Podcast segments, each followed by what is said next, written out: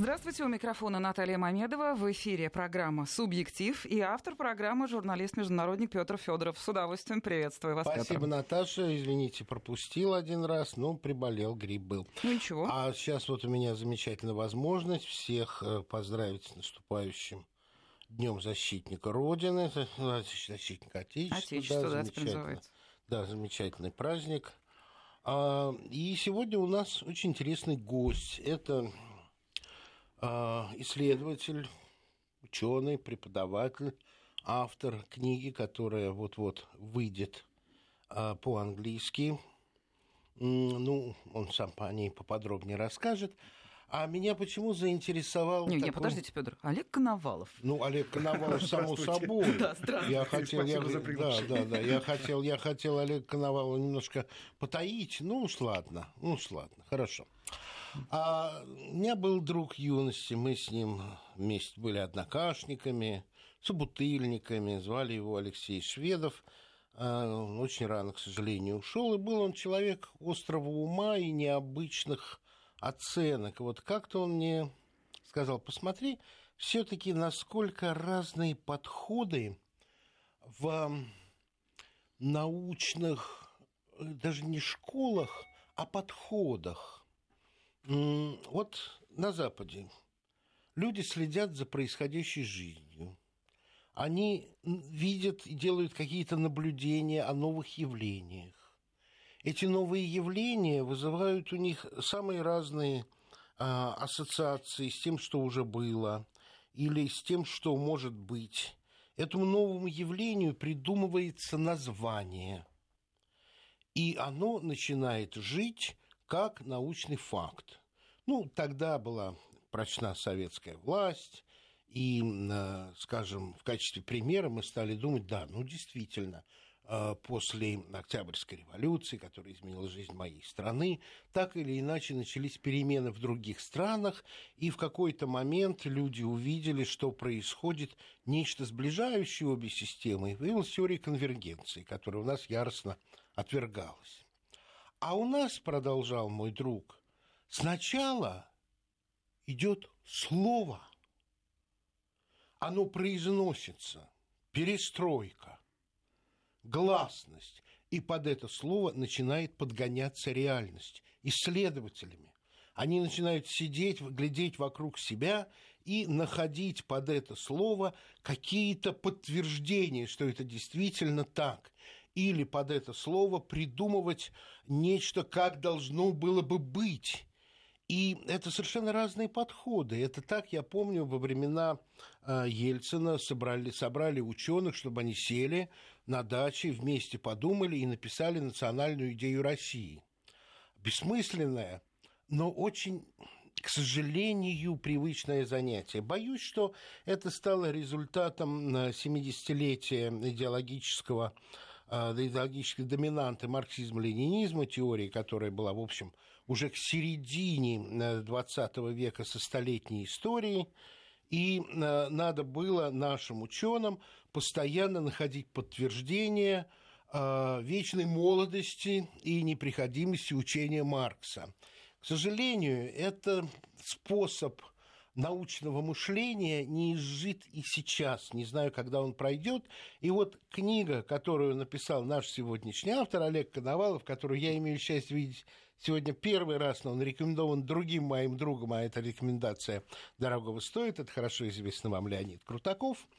А, это совсем другая а, не похожая на описанную во второй части моего вступления история. А, книга предлагает новую управленческую концепцию, но не на пустом месте, а в результате исследования э, того, что по автору является почти что живым организмом. Ну, вам слово, Олег. Спасибо. Извините за долгое вступление. Нет, нет, очень хорошее вступление, очень интересное. Дело в том, что я бы единственное, что добавил, я еще 25 лет управлял компаниями в России и Великобритании, то есть, э... Вы говорите о том, что хорошо знаете и изучили. Не, да, по сути. Они но... придумали то, к чему подтягиваете науку управления. Конечно, нет. Это раз. А, дело в том, что если посмотреть, какие проблемы есть в мире, какие есть проблемы в России, они по сути свои одинаковы. Последние там, десятилетия организации не показывают ни повышенной производительности, ни улучшения эффективности, за исключением они растут в размерах, и количество продукта, произведенного ими, растет. Но как таковой производительности не увеличивается. Что происходит в этом случае? Нам необходимо очень четко понимать, что мы можем сделать, что мы можем улучшить, чтобы получать. Количество людей на Земле растет. Но потребление растет, требования к потреблению растут.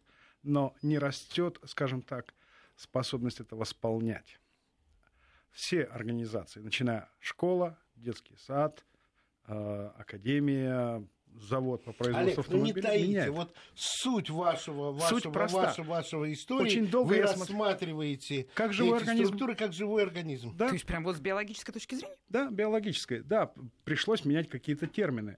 Например, если мы говорим метаболизм, да, то есть это способность организации одновременно воспроизводить и добавлять стоимость своему продукту, а не делать это постепенно ваши ноги э, получают команду из мозга в доли секунды. Побежали на поезд. Угу. Нам нужно на 6 часов успеть в Лондон. Так.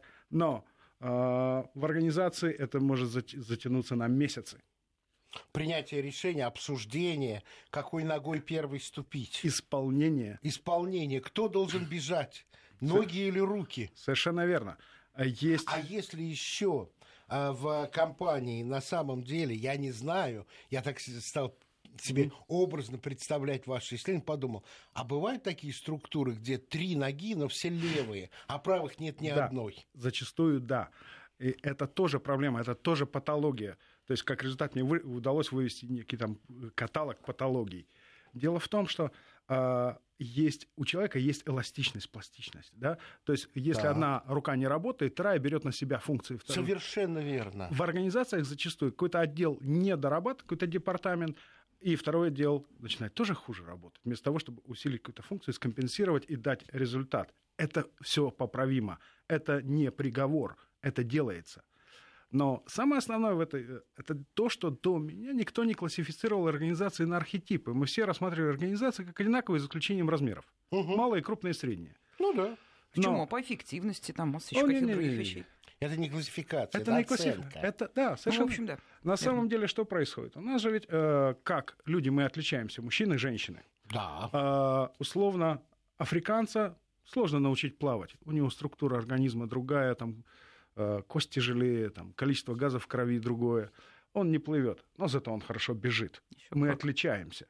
То есть Точно так же я очень четко разделил и доказал э, существование пяти архетипов организаций производителей, организации знаний, от локаций, зависящие от доноров, и государственные или государственно аффилированные, потому что, допустим, во многих странах государств... И у них немножко разные организмы. Они немножко, а принципиально Ну, разные. давайте хотя бы вот на каком-то примере да, чтобы мы вот поняли. эти различия. Смотрите, на что... производители э, как-то понятно всем. Стол, компьютер, да, микрофон, это сделал производитель. Но, например, зависящие от знаний. Мы можем сказать, это школа, это университет. Но не забывайте, банки – они зависят от знаний, э, от своей способности манипулировать знаниями пользования деньгами. Потому Все, что... что они продают, это услуги. Это услуга, которая основана на э, умении использовать, внутреннем умении использовать деньги с прибылью. Совершенно верно. Так, страховые компании. То есть это уже другая классификация организаций. То есть их ресурс рождается прежде всего внутри. Если в госпитале, в больнице не происходит обмен знаниями между врачами – она перестает быть эффективной. Если вы приходите в университет, где, например, преподаватели между собой не общаются, студентам разговаривают, ну, условно скажем так, через губу, обмена знаний нет. Они не производят свой основной продукт, и у них нет восполнения этого ресурса. То есть они рутинно преподают то, что у них записано в их и курсах, да. и они не производят э, э, Э, специалистов, которые готовы двигаться дальше. Совершенно верно. Если вы попадаете в серьезную западную бизнес-школу, значит, э, после окончания лекции обычно преподаватели остаются студентами в неформальной обстановке и обмениваются знаниями. К этой беседе подключаются э, профессора из других факультетов, все что угодно идет обмен, и обмен подразумевает накопление этими знаниями. Это как пример. Это дает как минимум эффективность этим людям. То есть это очень серьезно. Если мы говорим с точки зрения государства, что такое государственная организация, в чем их функция? Никто не хочет говорить об этом, но ситуация проста. Они отвечают за развитие четырех остальных видов предприятий и обеспечение э, комфортной функции органи... Э, всех организаций и людей. Отсюда можно судить об их эффективности и, соответственно, ага. ставить задачу. То есть, разговаривая, например, с мэрией Бирмингема, вот, извините, это очень развитый город Британии, да? да. И разговаривая с ними, мы обсуждали эту проблему. Ситуация получается какая? Как только они стали понимать, в чем их функция, это прозвучало, они говорят, да, вот здесь мы ошибались, вот здесь мы ошибались. Они тут же сами видят эту проблему. Отсюда построение всех внутренних и внешних связей, отсюда, э, вы извините, результат. А как У них же... автоматически появился Хорошо. Извините. А вот как в этой классификации, угу. как работает ваша идея о том, что надо рассматривать эти структуры как живые организмы? А человек не может придумать ничего умнее, чем он сам. То есть Слушайте, мы... я запомню эту фразу, потому что э, мой друг с медицинским образованием, я очень mm люблю своих друзей, к счастью, жив-здоров, он когда мне начинал рассказывать, как устроена наша, извините, всего лишь клетка, угу. это был бесконечный рассказ, и я просто восхищался тому, как все это продумано, как все это, ну, не знаю, кем продумано, в Бога поверить можно любому материалисту, как это взаимокомпенсируется в случае стрессовых ситуаций, угу. как это устроено и деление, и передача, и память, и всего, это фантастика. А про организм это просто он, он заканчивал э, Ленинградский э, мед, Слушай, Их сильный... там учили так, как я не знаю кого, он, угу. он, он а ученый, в принципе, был всю свою жизнь, он изучал э, метаболизм а, онкологии. Но при этом, когда у меня что-то случалось, он мне рассказывал, что у меня в организме происходит при его сбое. Вот если так можно раскладывать функционирование какой-то вот бизнес-структуры, скажите, а вот прикладно вы как-то вот да. про Бирмингем сейчас мэрию рассказывали. Это, это а был еще прикладной вот один пример. случай.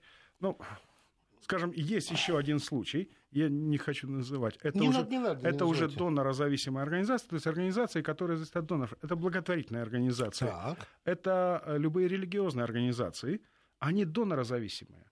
То есть они служат мостом между жертвователем и потребителем, ну, скажем так, э, клиентам, потребителям. Ну, клиентам. Это, да, в этом случае. Если это а религия, в церкви, интересно. Если церковь, паства то и, э... паства, священник, ник... Бог.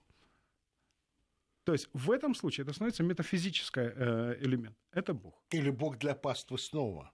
Потому что Богу а это ничего не связь надо. обратно. Да, да, да. Связь обратно. В любом случае. Так?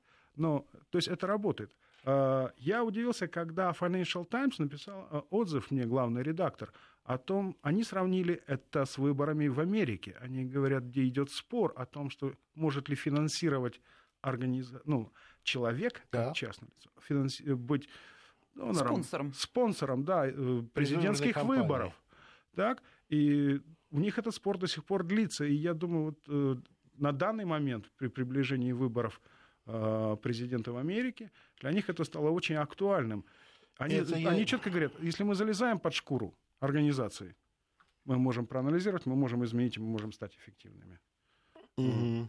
Да. Это очень интересный момент, потому Неожиданно что... мы так как-то немножко тут даже... А вот э, книга, она вот, что называется, описательная вся? Или вы предлагаете еще и какие-то предложенные варианты, может быть, ну, не знаю, рецепты, как что-то изменить? Рецепты есть. Они, ну, скажем так, они утилитарные достаточно, потому что в каждом случае все нужно рассматривать достаточно индивидуально, но э, я достаточно подробно описываю труд большой на самом деле, то есть это заняло не год, и не два, и не пять. Угу. Вот. То есть это невозможно прописать все, это получится фолиант, который никто не будет читать. Вот. Ну а методология какая-то есть? Да, есть, вот... она очень четкая методология. Вот, и она очень логичная Наташа, и проста. Я продолжаю вас вопрос, я не обрываю. Нет, она очень логичная и проста. То есть э, ведь скажем так, еще Эйнштейн говорил, э, вещи должны быть просты, но не упрощенными. Угу. Вот. А, не надо множить сущности, но и упрощать нельзя связи. Совершенно верно. То есть в этом и задача была создать методологию, которая проста. Я работаю на данный момент над проектом создания института, этого, да, там, то есть веду некие там, переговоры по да. этому поводу. Почему? Потому что можно готовить организационных диагностов. Вот. То есть, которые будут находиться в своей организации. А, ведь по сути что? Мы можем говорить о том, что экономика на масштабе страны эффективна или неэффективна. Она состоит из вот таких организаций, из тысяч, десятков тысяч. Но если у нас пораженные клетки, угу. идут метастазы, и экономика никак не может быть абсолютно эффективной. Угу. То есть это некий долгий процесс, но который он э, в реальных горизонтах времени Скажите, может создавать. а вот ваша методология, угу. она открывает какие-то неизученные, но вполне существующие, помогающие, а может иногда вредящие угу. внутренние связи в этих да. структурах? Да. Об Дел... этом, если можно, расскажите. Дело в том, что казалось бы очевидная вещь, организационные связи, внутренние или внешние – их рассматривают уже порядка 40 лет, их рассматривают всегда как, а, взяв из э, анализа социальных форм, как слабые и сильные. Не комментируя, не объясняя их природу, просто слабые и сильные. Все. Слабые и сильные стороны организации. Не, не. Связи. Связи. Связи. И не более того. Слабые, сильные даже связи. не объясняя их причину. Угу. А, мне удалось четко классифицировать три типа связей. Они отличаются связь с поставщиками, связь с потребителями. Вот. По, э, соответственно, сильные, они создают основной ресурс организации. Средние связи – это а, добавляющие стоимость. И слабые, так называемые сервисные связи. Вот. Внутри же это координируется по такому же принципу, но там добавляется элемент координации, который связан с организационной мудростью, организационным обучением, контролем, а, организационной культурой, то есть с элементами, без которых никак нельзя. Подождите, не поняла, организационная мудрость это что? Cognition, вы знаете этот термин, это когда способ, организация способна проанализировать изменения внешней среды и отреагировать на них. Мы зачастую смотрим на контроль, например, что мы просто проверяем, ну, условно, наличие склада или наличие воды э, там, в кулере. Но контроль во все времена оставался э, прерогативой очень простой. Установление власти над организацией или государством. Вот. И если мы устанавливаем, то у нас будет и вода в кулере, и все остальное. То есть это не просто там, э, ракчеевщина какая-то, но это какой-то а очень... чем эта ракчеевщина будет отличаться? Вот такой вот контроль. А дело в том, что он связан э, прежде всего с эффективностью. Так. То есть заставить э, все процессы работать эффективно, и людей в этих процессах дополнять эту эффективность.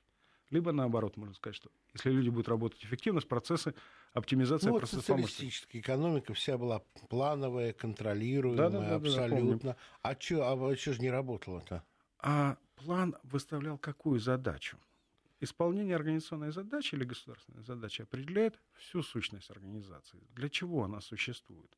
Для чего существовала социалистическая экономика? Показать цифры или делать что-то для человека, который является основным элементом ну, государства. Официально основным законом социализма было удовлетворение все нарастающих потребностей советских людей. Потре... Да, но как результат не было фокуса вот на фокальный ресурс, то есть на э, человеческий спрос на продукт организации или государства. В этом случае mm. его не было. И в результате, значит, это порождало липовые бумаги, липовые Знаете, результаты. вот мне рассказали, знающие люди рассказали угу. об одной из ошибок планирования. А, когда планировалось производство туалетной бумаги, то вместо того, чтобы посчитать нужное количество на этих роликов на угу. членов семей, то же самое количество на одну семью определили. И, и все. И Наташа, наверное, не помнит, молодая не, не женщина, как э, мы э, ходили, как люди шли по улице с гирляндами да, рулонов да, да. туалетной бумаги. Это вот, ну, Олег не даст мне соврать. Если уж добирались, то покупали вот так вот рулон и не стесняясь, вот так вот с шли гордостью. в метро с гордостью, как, как, как, как, как в гирлянде цветов.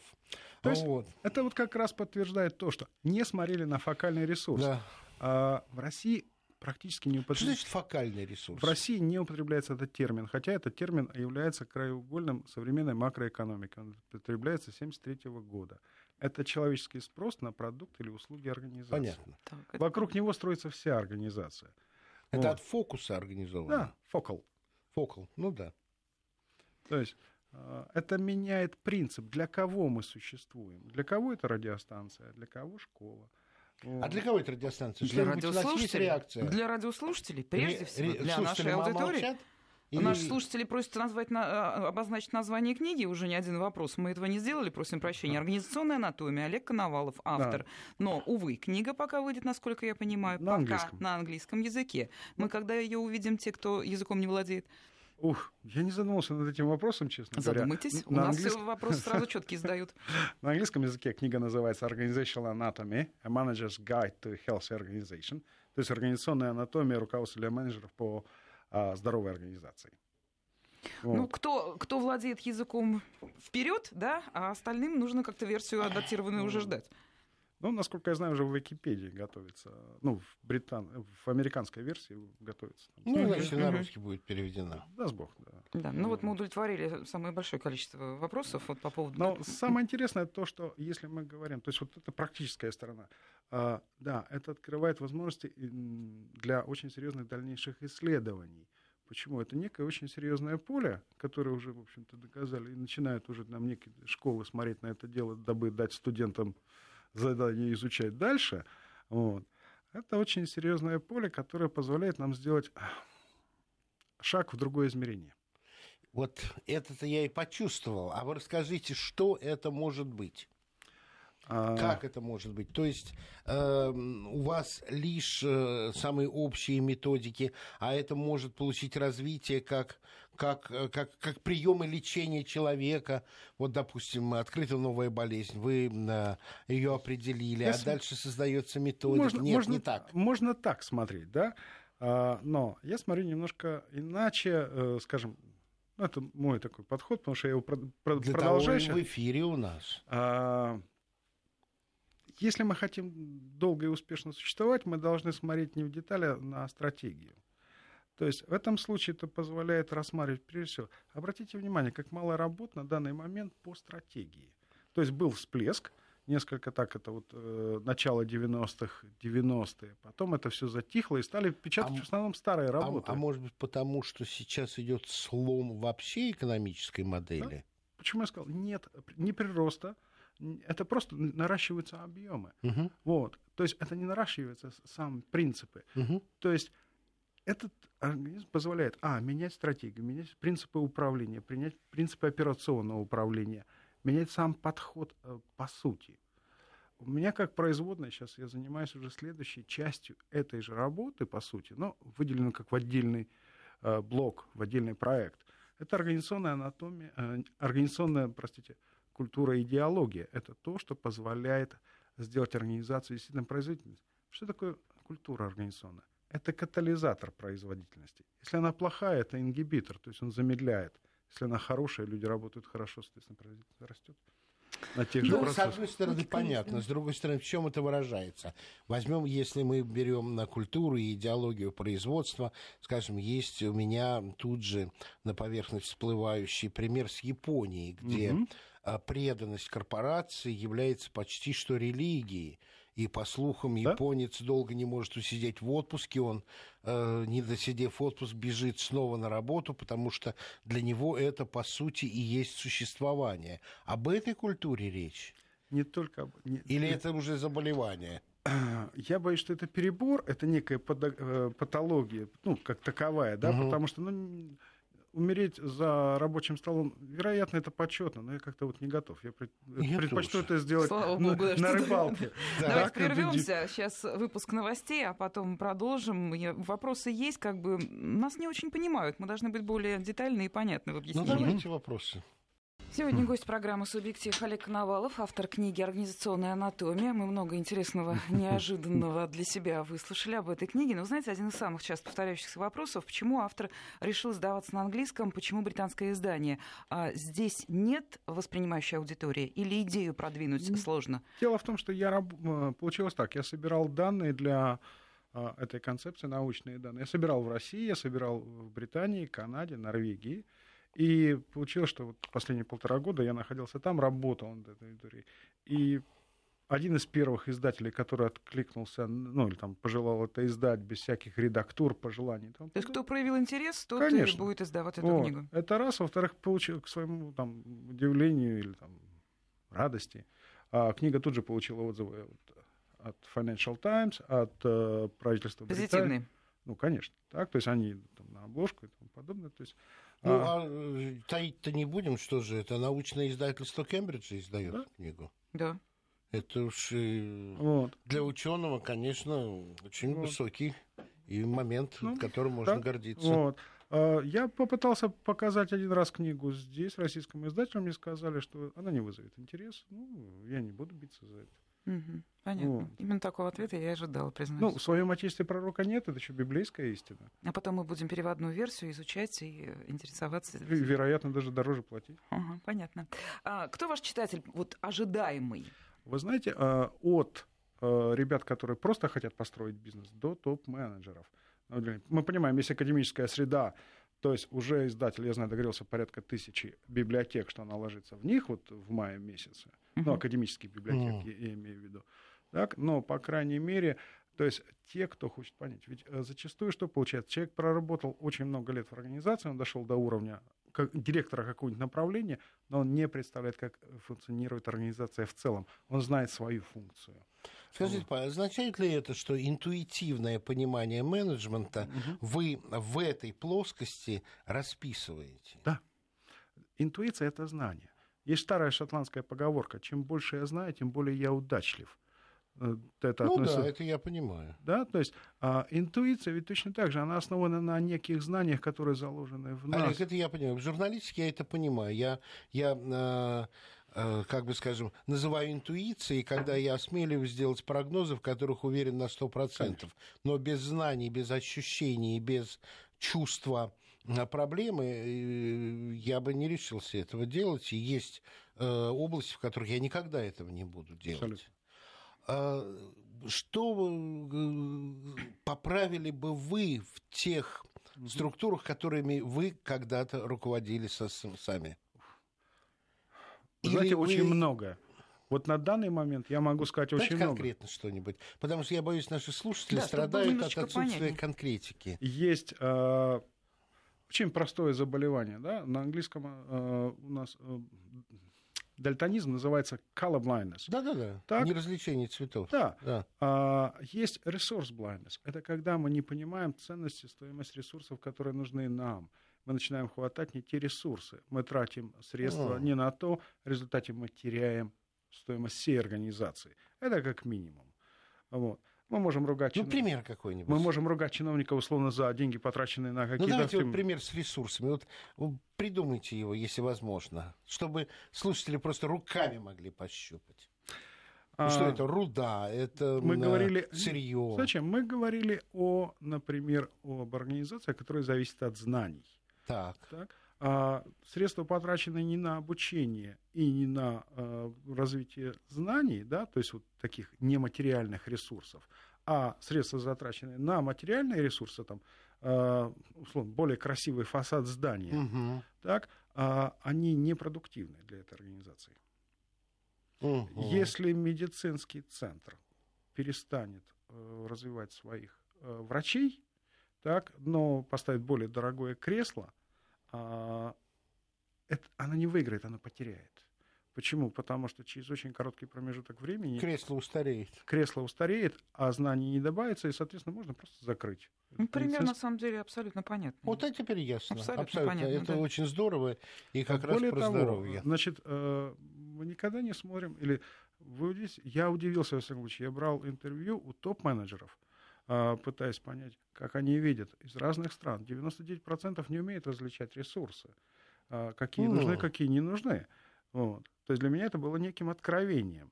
Даже те, кто считаются успешными и вполне себе руководители структур. Ну, скажем так, э, компании с оборотом, например, 500 миллионов фунтов. Ничего себе. Вот. То есть есть некие проблемы. Вот. А притом он еще говорит, я-то еще ничего. Ага. Вот, то есть он мне так признается, кивая так на неких там своих людей. Понятно. А мы никогда не... Или там зачастую мы просто не рассматриваем, например, как ресурс организационную компетенцию, которая третий вид ресурса. Материальная, нематериальная и организационная, организационная компетенция. компетенция. Это способность что-то, да, что-либо делать, которое рождается внутри организации и закладывается изначально и развивается, как ребенок, у которого талант. К чему у него талант? Точно так же организация. Это очень четкий академический канон, организационная компетенция. Будь то компетенция вести дела за рубежом, вы можете сказать, э, на ваш взгляд, сколько в России сейчас компаний, которые компетентны заниматься экспортом? Вы знаете, я-то точно вряд ли. У меня, у, меня, у меня в гостях была структура, угу. которая занимается страховкой экспортных операций. Угу. И Прекрасно. как специалисты, они как раз, вот сидя на вашем угу. месте, мне рассказывали, какую огромную часть угу. их работы угу. составляет не страховка физическая, угу. а консалтинг и обучение или представление тех скрытых э, подводных камней, или законодательных э, моментов, или просто моментов психологического недопонимания людей из разных стран. Угу. И, э, ну, по крайней мере, одна такая структура, которая, как мне кажется, достаточно э, успешна, вот я ее знаю. Да. Но при этом, понимаете, мы разговаривали о чем больше всего. Это у меня был самый большой источник информации о том, что наша страна продает чтобы разрушить вот этот миф о том, что мы исключительно сидим на газовой игле. И когда мы посмотрели на структуру экспорта и дошли до того, что в некоторых областях, например, таких как э, морская навигация, Россия вообще является чуть ли не монополистом рынка, для наших слушателей был определенный шок.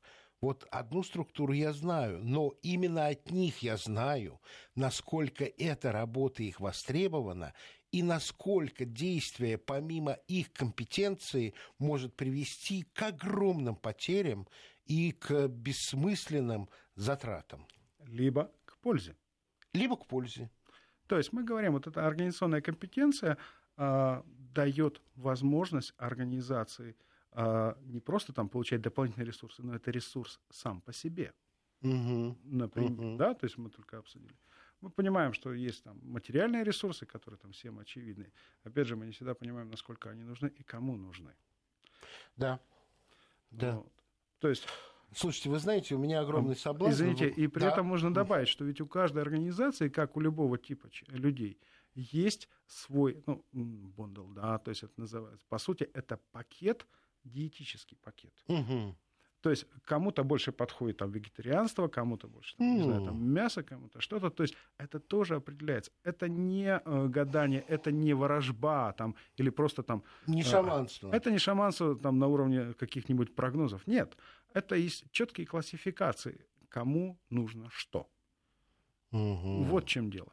Это заставляет делать организации сильнее. Не сделаем их сильнее, ну что ж, мы будем получать результат, который мы получали последние 99 лет, начиная с 2017 года. Угу. Вот. Но э, я еще раз скажу, эта проблема не только в России, это проблема и за рубежом.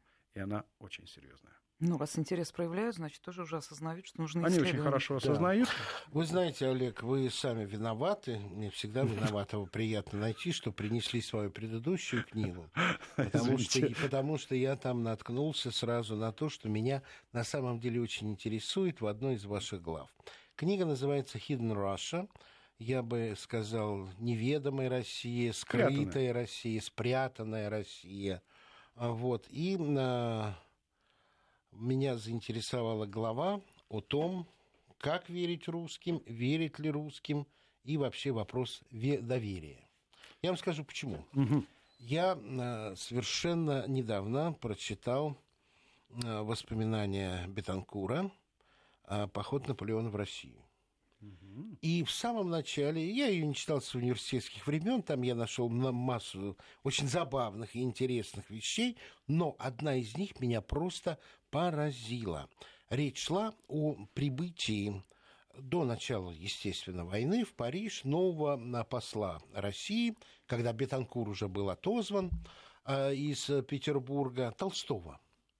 И а Наполеон с некоторым возмущением а, рассказывал о новом после, который неделикатно и, прямо скажем, малоосновательно пытался от Наполеона добиться реализации обещаний, которые Наполеон устно дал Александру Первому в Тильзите. Угу. И Бетанкур точно так же. Ну, надо же быть таким медведем. Мало ли что Наполеон ему наговорил в эмоциональном состоянии этой встречи. Э, и теперь требовать их выполнения, ну, как-то это неделикатно. Мне это так напомнило историю с нерасширением НАТО на восток, когда вот я сейчас разговариваю со своими коллегами-журналистами, они говорят, а документ-то где? Ну, мало ли на словах обещали. Вот этот процесс доверия России к Западу и Запада к России, он не только в бизнесе, он в политике подорван.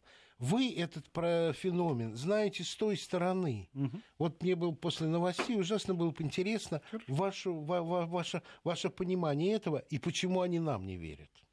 Ну, сейчас новости.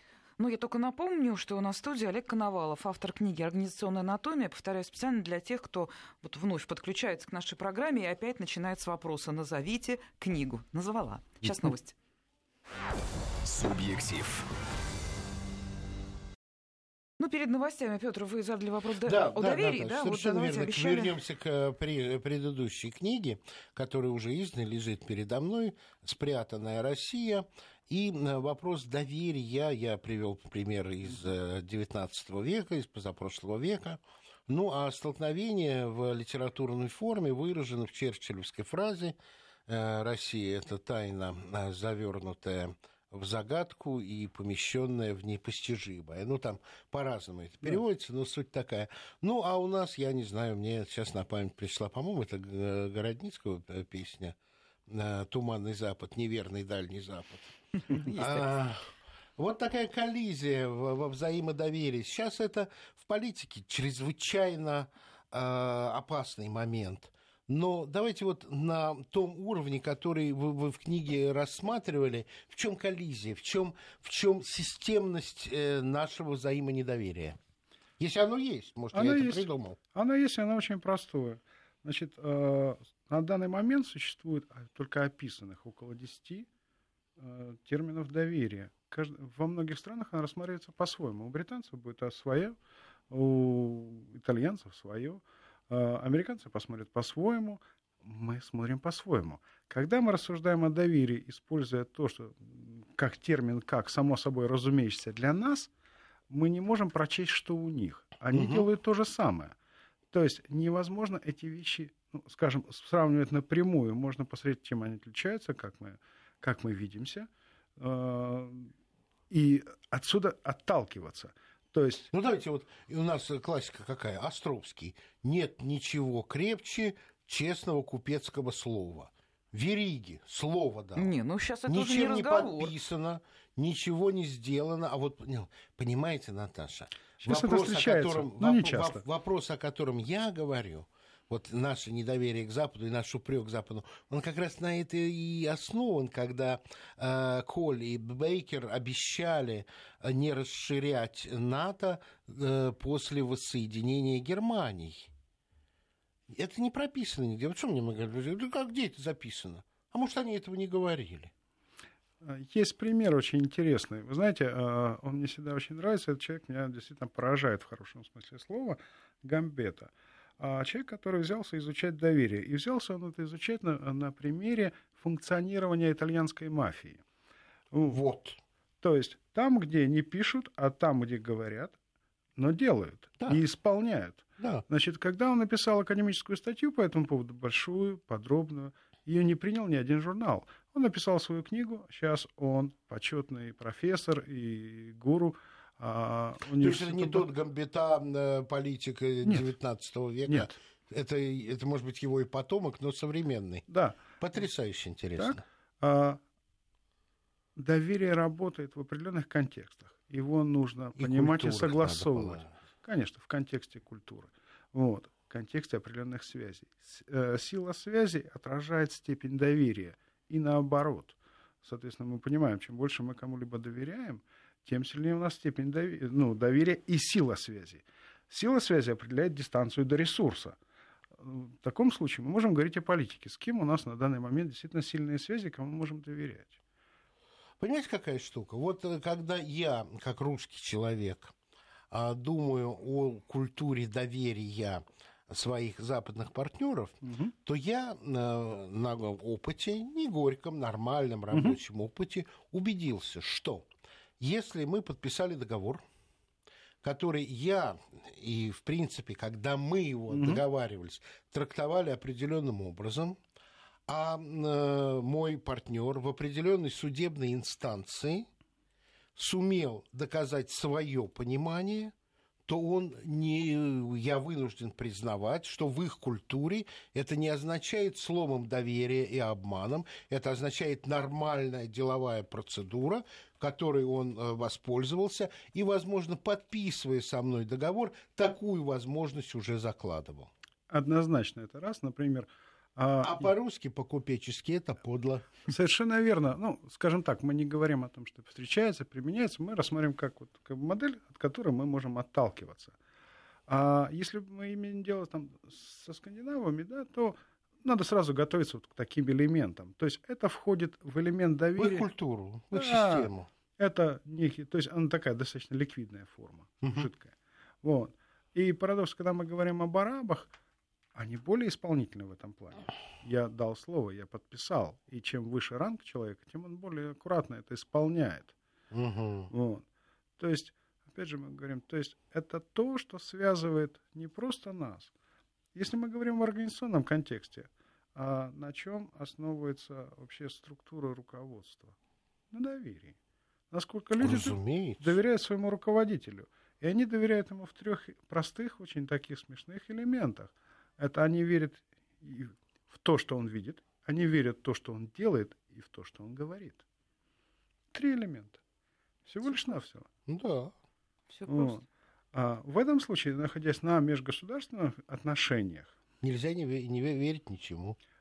Увы, мы слишком большой ресурс, слишком велик риск. Угу. И поэтому а, степень, а, за, ради которой нарушит вот это доверие, тоже повышается, соответственно. Ну да, ну да. И все-таки есть определенные моменты, когда, как бы скажем, что-то должен соблюдать и Туманный Запад, неверный Дальний Запад. Как, например, Соединенные Штаты отказываются дать нам юридически гарантированное обязательство не применять против России свою противоракетную систему. И моментально это в России порождает недоверие к словам о том, что это не против вас, это против Северной Кореи угу. и Ирана. Совершенно. То есть а, они пытаются сместить внимание с триггерной точки – то есть вот какого-то конфликта в Северную Корею, которая является сама триггером, очень да. мощным триггерным сектором, да. вот, или зоной на географической карте или глобусе. Но давайте задумаемся, что стоит за этим. Если человек не готов проявить, ну, скажем, показать какие-то индикаторы, да, определяющие доверяемость, доверие, да, значит, он расценит этот ресурс настолько сильно, значит, мы недооценили этот ресурс и не приложили достаточно усилий к тому, чтобы э, найти этот общий язык и оценить его. А нам они почему э, не доверяют? Ну, ведь для этого нужно хотеть доверять. Ведь доверие это двустороннее движение. Это не движение в одну сторону. Я понимаю, но иногда, мне кажется, они ломают дурочку, и там, где по-другому понять нельзя, все равно продолжают говорить, по крайней мере, в средствах массовой информации, что нет-нет, нет-нет. Тогда отрабатываются три фактора доверия. Профессионализм, честность и благожелательность. Мы можем доказать свой профессионализм? Трудно. Когда, когда люди глухи, трудно. Вы пойдете к врачу не профессионалу, но просто очень хорошему человеку? Нет. Почему же? А я пойду. Ну, ну поболтать, да. Поболтать. Лечиться нет. Вот. То есть, э, если человек не профессионал, или если государство, или государство... Ну, ну да, я не буду говорить, почему я пойду, потому что раз он порядочный человек, он меня пошлет кому надо. Это уже совершенно другая история. Абсолютно. Конечно. Давайте немножечко вернемся к началу нашего разговора. Вот Алексей а, задает вопрос, вот уже давно тут он висит, а, пишет, что очень заинтересовала концепция. А вопрос следующий. Имеется ли отклик от компании Большой Тройки стратегического консалтинга и называет McKinsey, Bain, BCG, если я правильно все прочитала? Нет, нет.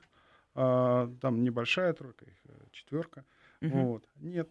Но есть отзыв от UKTI, UK Trade and Investment, то есть это государственная структура Великобритании, обладающая своими фондами, определяющая инвестиции и экспорт э, Британии. То есть интерес проявлен вот на таком уровне. Ну, да. А те, они просто не знают, или они я чувствуют не... конкуренцию, или у вас нет информации? Я не обращался к нет, ним. Понятно. Да, и не посылал к ним. Я знаю, что вот э, издатель послал книгу Биллу Гейтсу. Угу. И?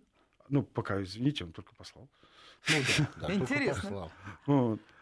То есть... Ну, слушайте, будем держать руку на пульсе, потому что, мне кажется, это, во-первых, очень интересно, во-вторых, это очень по-русски, хотя вы написали книгу по-английски, издаете там, но что-то есть очень русское в этом Я русский. Потому что вы русский, понятно, понятно.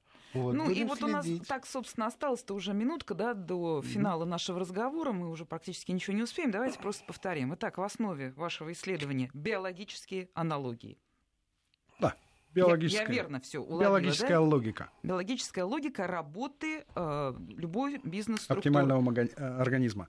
По сути, мы что говорим? Для того, чтобы понять, мы больны, не больны, мы должны пон- были понять, и это заняло много веков, что 36,6 – это нормальная температура, а 37,6 – это уже болезнь. Ну, какая-то. Просто. Абсолютно. Так? Но вот на данный момент в организационном контексте или в контексте управления государствами никто не мог определить эту норму что и удалось сделать, определить вот эту норму, что угу. является 36,6.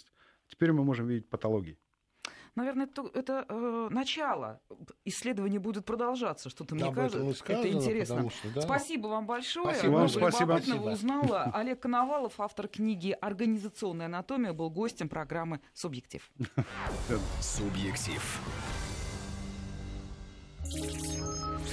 Реклама.